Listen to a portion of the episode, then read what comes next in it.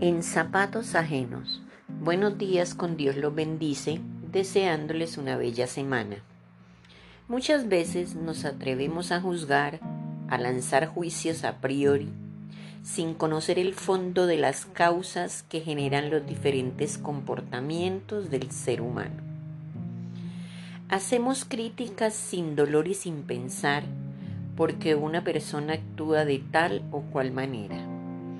Y creemos tener el derecho de buscar razones para juzgar y criticar a nuestros semejantes. Nadie conoce el camino que recorren los pies de otros y mucho menos las causas que los han llevado a ello. Y sin embargo, criticamos sin misericordia. Jesús dijo, no juzguéis y no seréis juzgados.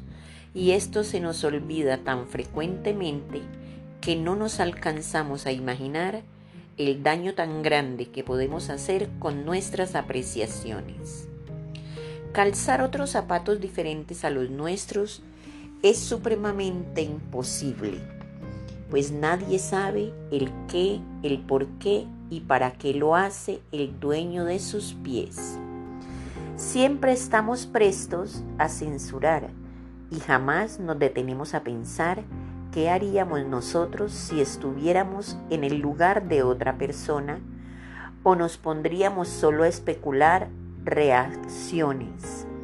No olvidemos que todo es según el cristal con que se mire.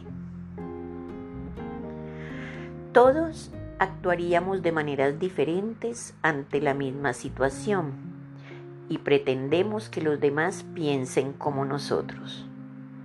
No olvidemos que cada cabeza es un mundo y el recorrido que nos toca a cada uno es diferente aunque vayamos en el mismo tren. Todos luchamos por vivir de manera digna y hacemos lo que creemos que debemos hacer para llevar a cabo nuestras metas. Tratar de colocarnos los zapatos ajenos sería muy bueno, si de verdad nos llevara a pensar en los demás. Todos tenemos nuestros propios caminos y no todos nuestros recorridos son iguales. Así vamos por el mismo sendero.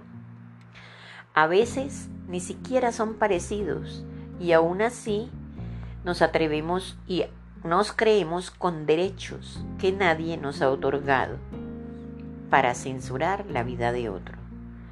Cuando juzgamos a nuestros semejantes, eso no define quiénes son ellos, define quién eres tú. Vivir la vida es un verdadero reto.